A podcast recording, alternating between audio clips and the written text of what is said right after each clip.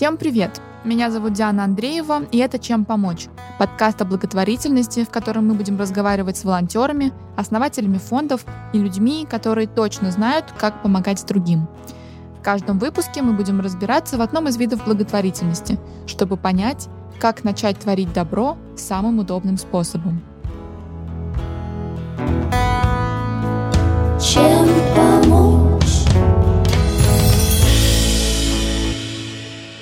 Мы хотим сказать отдельное спасибо идейному вдохновителю этого проекта Наталье Клиновской. Пару месяцев назад Наташа пришла к нам в студию Brainstorm FM и предложила сделать подкаст о том, как можно помогать тем, кто оказался в непростом положении. Именно благодаря ей вы слушаете этот подкаст.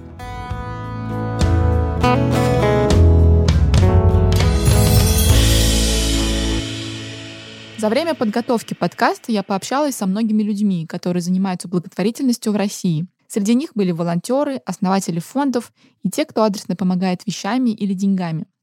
Каждый из героев открывал мне глаза на проблемы, о которых я до этого не задумывалась. Некоторые истории казались мне абсолютно невероятными, в том числе та, о которой я расскажу сегодня. Недавно я узнала про двух девушек из России, которые решили построить больницу в Латинской Америке и создали некоммерческую организацию Health and Help. Вика, пиши давай. Мы пишем, я пишу, да, я пишу, я даже, даже этой э, ручкой тоже заодно пишу. Это Виктория Валикова и Карина Башарова, девушки из Уфы. Шесть лет назад они решили собрать деньги и построить больницу в деревне в Гватемале, чтобы местные люди могли получить своевременную и качественную помощь от излечимых болезней. Карина пришла к нам в студию в Москве, а Вике мы позвонили по скайпу. Она сейчас в Уфе. Для этого выпуска я попросила девушек рассказать их историю международной благотворительной организации. За счет чего живут такие фонды, как и для чего они собирают средства, кто может стать международным волонтером и как это сделать. Чем помочь? В первую очередь я спросила о том, как девушки оказались в благотворительности. Я врач, инфекционист, у меня есть э, специализация по тропической медицине и организации здравоохранения в странах с ограниченными ресурсами. И вот вторая часть этой длинной профессии, она как раз и привела меня э, в страны с ограниченными ресурсами, коими является большинство стран Латинской Америки. Я сначала работала на другие организации врачом, потом так скажем, знатно поколесила по всей а, Центральной Америке и Карибскому бассейну, на Гаити работала. Но по итогу оказалось так, что захотела сделать больше. И вообще вся вот эта несправедливость, которую ты видишь в Латинской Америке и вообще во всех странах развивающихся, она ужасает настолько, что ты ну, либо хочешь это все забыть, как страшный сон, ну, либо пытаешься что-то изменить. И наша организация, вот мы с Кариной, все, кто у нас э, работает, все наши волонтеры, они именно такой идеи придерживаются, что мы хотим изменить то, как люди получают медицинскую помощь. Мы хотим, чтобы они ее получали, а не просто, не знаю, умирали, не дождавшись врача, не дождавшись лекарств. И изначально именно это меня сподвигло сначала самой там работать, а потом именно это нас сподвигло уже сделать что-то более глобальное, так скажем, на уровне, в котором мы работаем сейчас. Вика какое-то время волонтерила в странах Латинской Америки. Она не могла оставить без внимания то, что в некоторых местах люди не могут получить необходимую медицинскую помощь, потому что там ее просто нет. А потом, по возвращению в Уфу, она познакомилась с Кариной, которая тогда еще училась в школе. Мне было 17 лет, когда мы познакомились с Викой. Я тогда училась в школе в 10 классе, и мне очень хотелось сделать что-то крутое, большое, классное.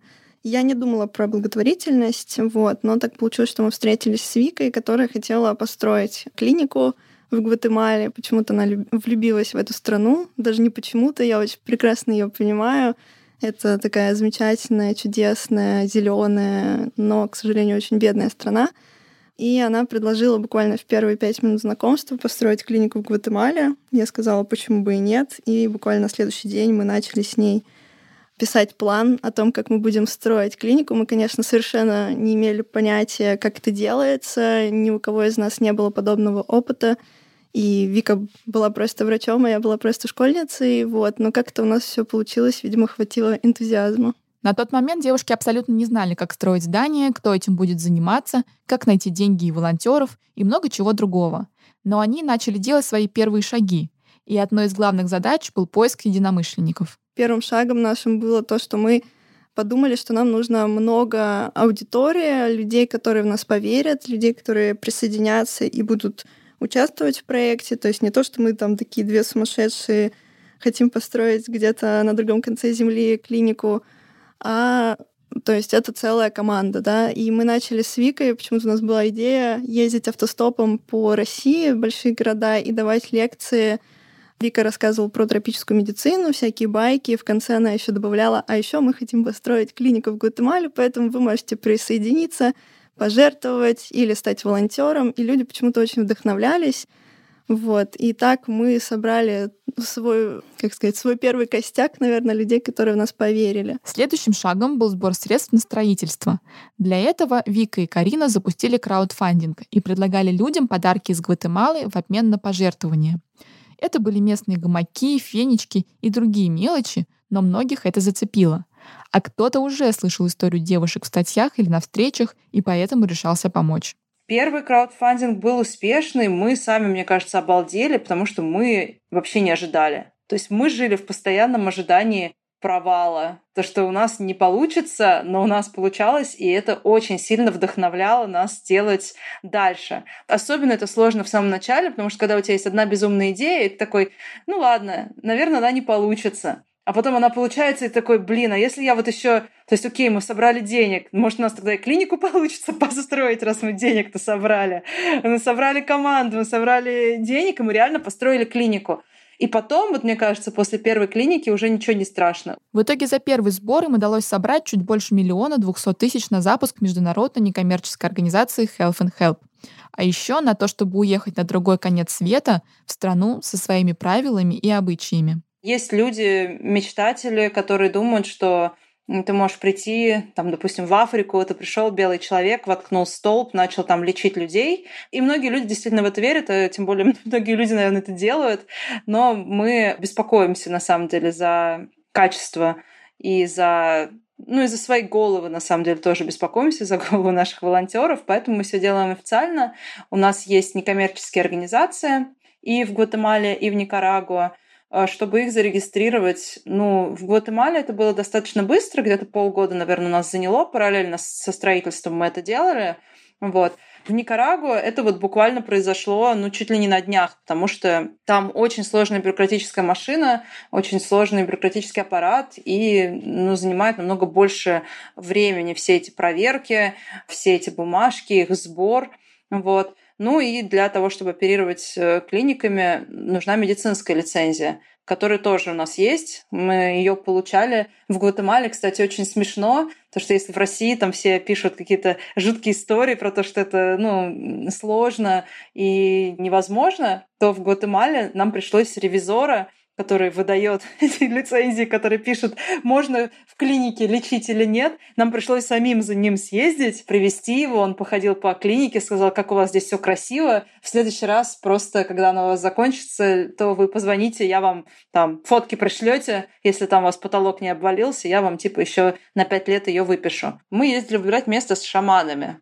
Как бы это ни звучало странно, в Гватемале есть несколько слоев там несколько структур управления. Есть э, совет деревни, есть э, совет деревни, который выбирается из самой деревни, есть, который назначается государством, а также есть шаманы или такое местное самоуправление из э, майянской общины, вот эти вот индейцы майя. И у нас как раз были контакты их тоже абсолютно случайно. Мы подружились с каким-то другим НКО, да, с другой некоммерческой организацией, у которой были знакомые в нашей области, так скажем, где мы хотели строить клинику. И вот они с нами ездили. И они, как люди уважаемые, все их пускали, нас всех поили кофе, нам все там рассказывали, что у кого есть, где у кого есть место, где у кого э, есть, э, не знаю, желание, чтобы у них была клиника. И мы выбирали по определенным критериям, потому что, несмотря на то, что страны все бедные, кажется, что где бы ты ни построил клинику, то везде хорошо. У нас были определенные условия. Мы хотели изначально, чтобы у нас была достаточно большая деревня, чтобы она стояла на пересечении дорог, чтобы с разных регионов могли к нам приезжать пациенты, чтобы у деревни было место под здание клиники, гуманитарная да, зона, где у них есть место, и не нужно было ее как-то покупать, выкупать, э, чтобы это не была частная территория, чтобы мы там построили, а ее кто-то потом забрал. И у нас одно из условий это что местные жители должны были строить клинику с нами. Это ну, не потому, что мы такие плохие люди и решили там, не знаю, припрячь местных, а просто это ну, очень правильное решение, чтобы люди в дальнейшем об этой клинике заботились сами. И вот мы нашли деревню, которая нам подходила по всем критериям. Было несколько собраний, с мэрией отдельно, потом со всеми местными жителями. Все должны были в таком э, деревенском журнале поставить свою подпись. Кто не умеет писать, они ставили отпечатки пальцев о том, что они согласны, что здесь будет клиника, и что они согласны работать на строительстве клиники. В результате всех этих усилий удалось построить здание, в котором уже несколько лет волонтеры оказывают необходимую медицинскую помощь местному населению. Причем, если вы представили себе небольшое здание с парочкой кабинетов, то вы глубоко ошибались, потому что это место, где комфортно себя чувствуют и пациенты, и волонтеры. У нас клиника вообще устроена таким образом, что есть часть медицинских зданий, есть волонтерский дом — и хозяйственные помещения. То есть по факту клиника состоит из трех консульторий. Также там есть лаборатория аптека, есть э, комната для пациентов, если нужно оставить, есть туалет, душ для пациентов, и также есть в этом же здании три комнаты для проживания волонтеров. Там есть чистые, классные, теплые кровати с пуховыми одеялами, потому что в Гватемале порой очень холодно бывает, так как мы находимся в горах. И также есть столовая, кухня, душ и туалет для волонтеров, гараж и складская аптека. Еще есть внутренний дворик, где волонтеры могут отдыхать. В Никарагуа немножко по-другому, но в принципе то же самое, только там есть еще океан рядом. Вот. Можно купаться, выходить. Поэтому волонтеры сами себе готовят кушать, они сами ведут свой быт, убирают, состирают. А, раз в неделю они ездят на рынок, и на выделенные средства нами закупают продукты и готовят. Волонтерить в клинику можно приехать как имея медицинское образование, так и без него. Врачи обычно приезжают на несколько месяцев или даже лет, но можно поехать волонтерить, например, администратором. Для этого специальное образование не нужно. Но к волонтерам есть довольно много требований, поэтому все желающие проходят тщательный отбор и подготовку, а также курс испанского языка, чтобы общаться с пациентами. У нас вообще очень такая интересная система. Мы готовим людей практически улетать на Марс, потому что все-таки, когда они приезжают на локации, это места удаленные от цивилизации, да, и места, в которых они проводят большую часть времени, то есть они живут в клинике, работают в клинике, и только там по выходным или в свой отпуск они выезжают оттуда. Поэтому человек должен быть психологически и физически даже готов э, к тому, чтобы отправиться в такое большое путешествие. Оно серьезное и очень ну, как сказать, трудозатратное. Вот, поэтому люди, многие, когда к нам ну, приходят, подают заявки, они, конечно, очень удивляются, что мы так серьезно к этому подходим. Но я расскажу поподробнее. То есть, чтобы стать нашим волонтером, нужно заполнить заявку на нашем сайте. Вот, как только человек заполняет заявку, то есть он отвечает на несколько вопросов, мы смотрим общие ответы на анкету. Если человек базово нам подходит, то мы с ним устраиваем первое собеседование ознакомительное, рассказываем про проект, задаем уточняющие вопросы. Если в целом человек адекватным нам кажется и подходит по базовым критериям, опять же, мы назначаем второе собеседование, оно кейсовое — то есть оно профильное. Если это медики, то мы в режиме реального времени просим решить всякие медицинские случаи, задачи, которые у нас так или иначе происходили в клинике и часто встречаются. У нас есть рекрутеры и медицинские эксперты, которые смотрят на то, как человек решает эти задачи и вообще как он готов брать на себя ответственность, проявлять смекалку, как он будет действовать. И если, в принципе, человек обладает нужными знаниями, нужным опытом, и он готов к тому, чтобы эти задачи решать, мы назначаем третье собеседование. Оно с психологом, то есть человек, человека проверяют, насколько он эмоционально готов, а едет ли он в поездку, чтобы, я не знаю, решить какие-то свои психологические проблемы. Ну, люди очень часто в состоянии депрессии или в состоянии расставания или вот каких-то таких очень травматичных событий в своей жизни начинают подавать заявки на волонтерство, я скажу, что это не самый лучший выход, потому что ну, будет гораздо сложнее там с этим справиться, чем здесь обратиться, например, к психотерапевту и решить свои проблемы. То есть нам нужны люди, которые готовы действительно к смене языка, к смене коллектива, да, то есть они будут 24 на 7 общаться в совершенно незнакомой обстановке с людьми из разных стран, с разным менталитетом, с пациентами, которые не говорят на их языке, которые, может быть, не умеют читать и писать, которые не обладают там теми же знаниями, как пациенты, которые в той же России живут. И, в принципе, условия другие климатические. Например, в Никарагуа очень жарко, а в Гватемале горный климат, и он тоже не всем подходит. Вот, поэтому ко всему этому нужно быть готовыми, и мы очень тщательно подходим к отбору волонтеров. Как попасть на волонтерство в Health and Help более-менее стало понятно. А что делать, если хочешь помогать за границей, но у тебя нет конкретной организации? Где искать программы, как учиться, как вообще можно попасть в фонды и большие волонтерские международные организации? Об этом я попросила рассказать Таню Щербакову, волонтера детского фонда ООН ЮНИСЕФ на Кубе – Таня уже несколько лет строит карьеру в некоммерческом секторе и за это время успела волонтерить в Мьянме, Италии и Испании. Я попросила ее рассказать, что вообще нужно для того, чтобы стать международным волонтером. Чем помочь? Требования очень зависят от программы.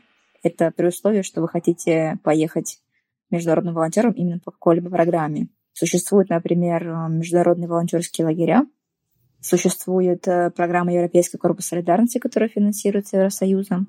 Есть программа волонтерства ООН, которая тоже либо финансируется какой-либо страной, либо финансируется самой программой. Также есть такой сайт Workaway, где тоже можно найти некоммерческие организации и помогать им по бартеру. То есть тебе предоставляют жилье, еду, а ты помогаешь им с каким-то проектом. На международные волонтерские лагеря, которые длятся обычно 2-3 недели, берут всех, вообще независимо ни от чего. Даже если вы по-английски знаете только hello, вас возьмут, вас не будут отсеять. Другой вопрос, что как вы себя будете комфортно ли чувствовать или нет на самом проекте. Это нужно самому подумать. Желательно, конечно, какой-то даже разговорный английский или язык страны иметь. Там единственное требование в международных волонтерских лагерях, что в одном лагере не может быть больше двух человек из одной и той же страны. То есть, если в какой-то лагерь уже попало, есть уже два российских волонтера, Просто вас не возьмут поэтому. Это никак не зависит от каких-то каких ваших качеств. Если говорить о Европейском корпусе солидарности, там тоже, я бы сказала, волонтерский опыт не влияет. Ну, он всегда плюс, конечно же, но совсем не обязательно для того, чтобы стать волонтером. Вы можете вообще не иметь опыта, или вы можете иметь профессиональный опыт. Это особо значения не имеет.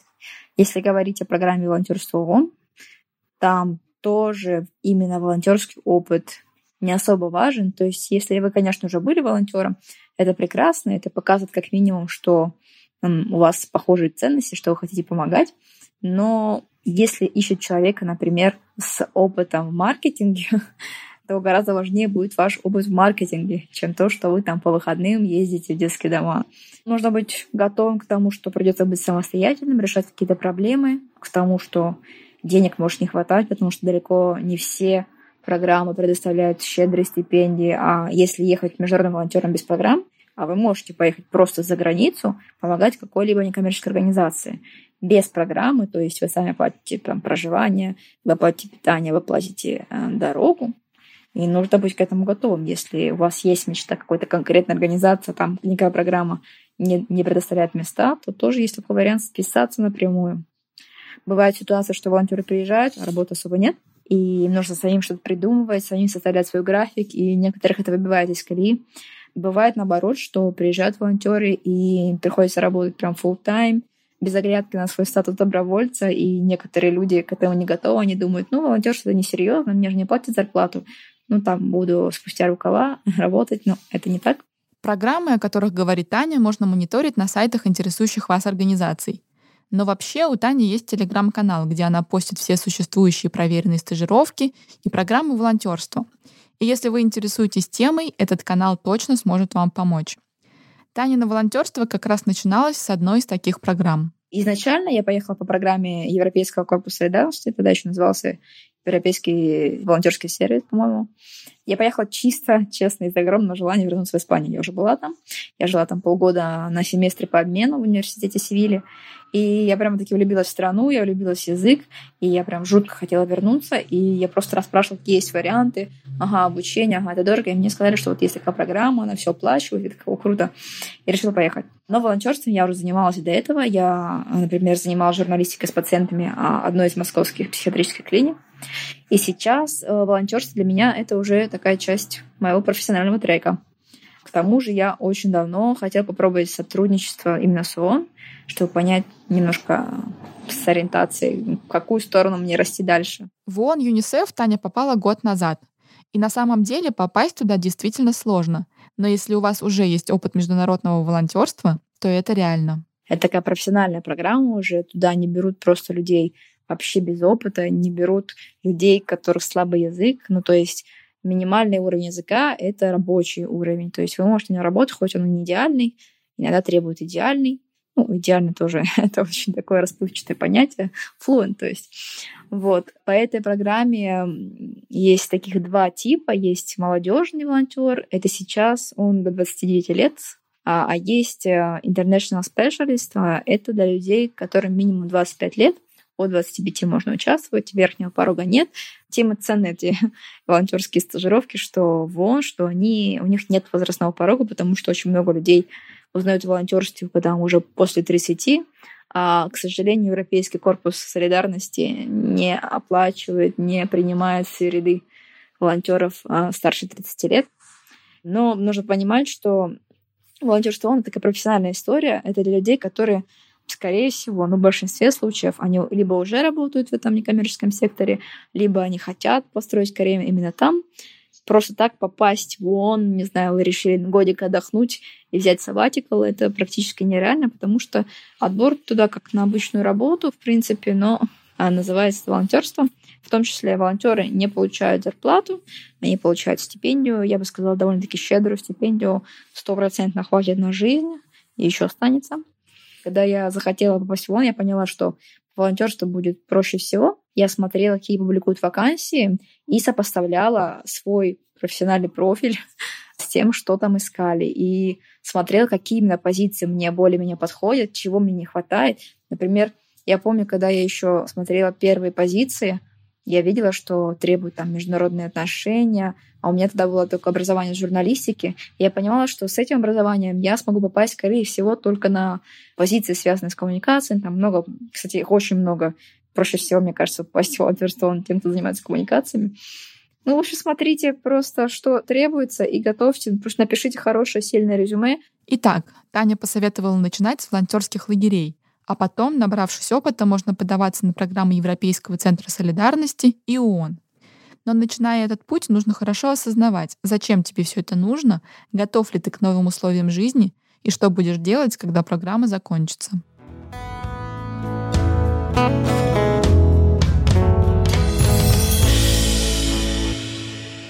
По словам девушек, помогая людям в других странах и оказываясь в непривычных для себя условиях, видя жизнь других народов, очень многие волонтеры переосмысляют свои взгляды на жизнь. Люди вообще в этом, в этом месте, они как будто бы меняются, они очень сильно вообще переосмысливают то, что с ними произошло до и как они вообще видят эту жизнь. То есть они начинают искать новые какие-то, новые ориентиры, новую мотивацию, начинают замечать совершенно другие вещи, вот, и борются со своими демонами внутренними, вот, и в конце концов многие все таки остаются, кто-то не выдерживает, вот, и те люди, которые остаются, они, конечно, приезжают вообще другими.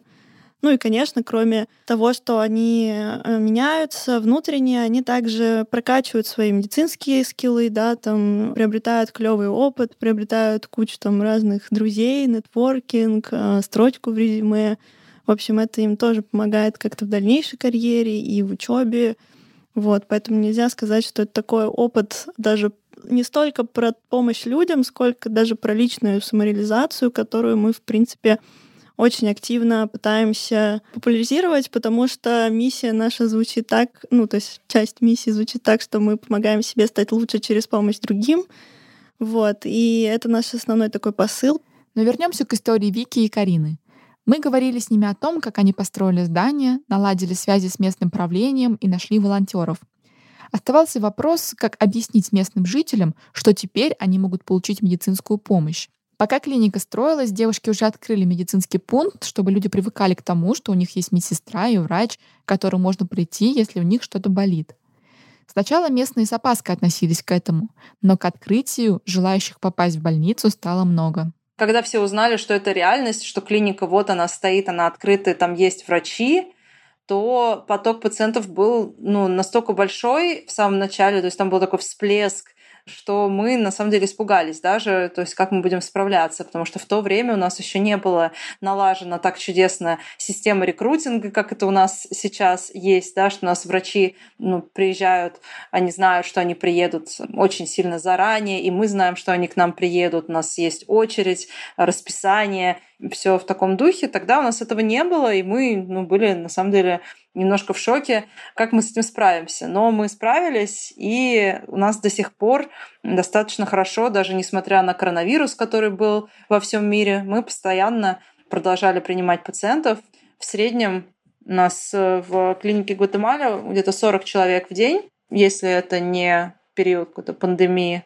Вот. И бывает больше, бывает меньше, но примерно так. У нас э, не так сильно отличается, на самом деле, от российских реалий. Как всегда, очень много пожилых пациентов э, и пациентов старшего возраста с гипертонической болезнью, да, с высоким давлением, много диабета, э, очень часто какие-то банальные инфекции, там кишечные инфекции, простуды, пневмонии, что отлично от России, да, Европы, развитых стран, это огромное количество голодающих детей, да, маловесных детей, потому что там половина всей страны, половина всех детей в Гватемале голодает до сих пор.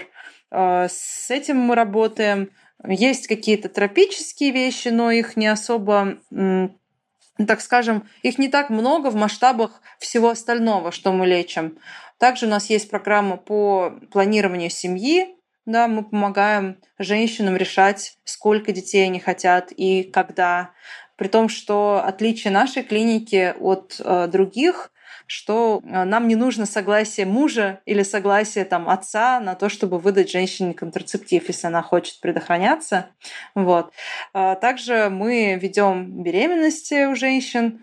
У нас есть УЗИ, ЭКГ, у нас есть палата, если нужно кого-то из пациентов оставить и пронаблюдать, проконтролировать, как лечение помогает, не помогает.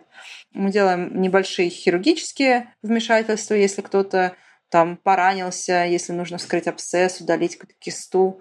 Поэтому по факту очень похожа клиника на такой фельдшерско-акушерский пункт где-нибудь в далекой глубинке России лет так 50 назад. После того, как девушки построили первую клинику, они решили отправиться в отпуск и случайно нашли место для второй клиники. Ну, сейчас мы отдохнем чуть-чуть. У нас как раз набралась команда э, в клинике, все заработало. И мы уехали в Никарагуа, просто потому что у нас там были знакомые, и потому что Никарагуа — это еще более дешевая страна, и более бедная, и более дешевая страна, чем Гватемала, и мы больше просто себе нигде позволить отдохнуть не могли. И мы уехали, думали, что мы сейчас полежим на песочке, позагораем, там, посерфим и вернемся. Но, как обычно, через пару дней нам надоело лежать на песочке, еще все э, наши друзья, знакомые узнали, что мы приехали, а еще они узнали, что мы построили одну клинику и начали нам предлагать посмотреть места, где мы когда-нибудь там в теории лет через энное количество можем построить еще клинику. И ну, мы думаем, ну ладно, ладно, что, раз мы все равно нам скучно, давай съездим, посмотрим. И вот мы съездили, посмотрели. так посмотрели, что нашли одно из мест, где было все совсем плохо. Дома из ну, дома, хижины из полиэтилена и палок, нету электричества, нет дороги, нету проточной воды, а, нету вообще никаких клиник вокруг. место забытое Богом и вообще всеми забытое, где живут э, люди. Люди живут, а больше ничего там нету. И мы подумали, подумали, посмотрели друг на друга выразительно и решили, что мы построим там клинику. Сегодня в клиниках работают координаторы, которые решают все проблемы на месте. Вика и Карина приезжают по необходимости, а в остальное время занимаются сбором средств и пиаром. Им удалось собрать команду из 70 человек, благодаря которым функционирует Health and Help. Сейчас, конечно, большую часть времени мы работаем над тем, чтобы стабилизировать работу клиник, потому что коронавирус все-таки подкосил немножко эту историю. вот. И мы восстанавливаем сейчас количество пациентов, потому что их стало меньше, и из-за того, что они боялись, или из-за того, что карантин ввели, они не могли приезжать к нам. То есть в прошлом году мы приняли около 3000 с чем-то пациентов, а вот позапрошлом у нас было 7 тысяч пациентов. То есть нормальная цифра — это как раз 7 тысяч пациентов. Я думаю, в этом году мы будем ее наращивать. Вот. Плюс также у нас открылась клиника в Никарагуа, которая тоже сейчас ну, ведет прием. И однозначно будет больше людей, которым мы оказали помощь. Ну и, соответственно, больше затрат. Придется работать в два раза интенсивнее, чтобы наши, ну, обе клиники функционировали достойно. Потому что, несмотря на то, что, да, они удаленные, да, это клиники для тех людей, которые, ну, вообще никакую медицинскую помощь не могли получать до того, как там наши клиники появились, но мы все равно считаем, что они должны получать ее качественно, и они должны получать такую же медицинскую помощь, как получают другие люди, которые там, платят за лечение. И такие же хорошие медикаменты точно так же должны лечиться по международным стандартам. И мы пытаемся всеми силами сделать так, чтобы у нас были деньги на то, чтобы их достойно лечить.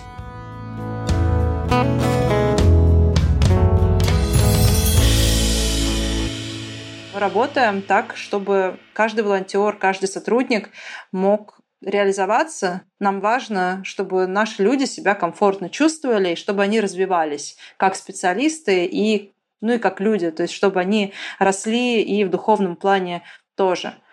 Когда мы начинали, мне казалось, что ну, мне до сих пор, я, я до сих пор не верю вообще во многие вещи, которые произошли. Я до сих пор не верю, что у нас, допустим, 70 человек работает. Э, я до сих пор не верю, что у нас уже две клиники, которые лечат людей, и когда ты смотришь на то есть я смотрю на фотографии каждый раз для меня там, я думаю, ничего, неужели, неужели это все наше, неужели это наши люди, неужели это наши пациенты, которых мы каждый день спасаем. И сейчас это уже часть жизни, причем это такой огромный кусок, жизни, да, то есть мне стоило вот на пару месяцев уйти э, в декрет, и я смотрю на, не знаю, посты, которые у нас выходят в Инстаграм, и у меня наворачиваются слезы от того, как все хорошо, как все круто, как э, я очень сильно допустим, скучаю и по клиникам, и по работе, и по людям, которые у нас работают, наверное, больше всего. Потому что это мои друзья, это те, которые, те люди, которых я больше всего уважаю, те люди, которых мне, ну, больше всего, наверное, значат э, в моей жизни. И для меня Health and Help — это ну, такое что-то очень родное, что-то очень такое, как к сердцу близкое. Я, мне кажется, никогда бы не получила такого опыта, который я смогла обрести в проекте. Вот. И я не планирую... Точнее, мне вообще сложно представить, что я могу где-то еще быть и где-то также развиваться. Мне очень также мотивирует, что есть какие-то идеи, которые я всегда могу реализовать, да, то есть мне пришла в голову идея, и я знаю, что в этом проекте я могу ее осуществить, и это мало вообще где возможно, мне кажется. И люди, которые к нам приходят, мы тоже им пытаемся ну, как-то объяснить, э, дать понять, что они могут свои идеи у нас реализовывать. У нас очень такой подвижный, пластичный проект, и мы с удовольствием даем людям ну, какие-то полномочия, инициативу проявлять свою и вообще развиваться. Кажется, что помогать за границей — это мечта многих волонтеров. И первое, что я поняла, пообщавшись с нашими героинями — это возможно сделать даже тем, кто раньше не имел опыта волонтерства. Это сложно, и это не для всех. Для этого важно иметь необходимые навыки. Например, знание языка страны, в которую вы планируете лететь. быть готовым преодолевать трудности и выходить из зоны комфорта. Но самое главное, нужно иметь сильную мотивацию и уверенное желание помочь другим, как у Вики и Карины. Я уверена, что каждый человек, кто когда-то задумывался о помощи другим, обязательно найдет способ, который будет ему по душе. Надеемся, вы тоже услышали для себя что-то полезное и важное.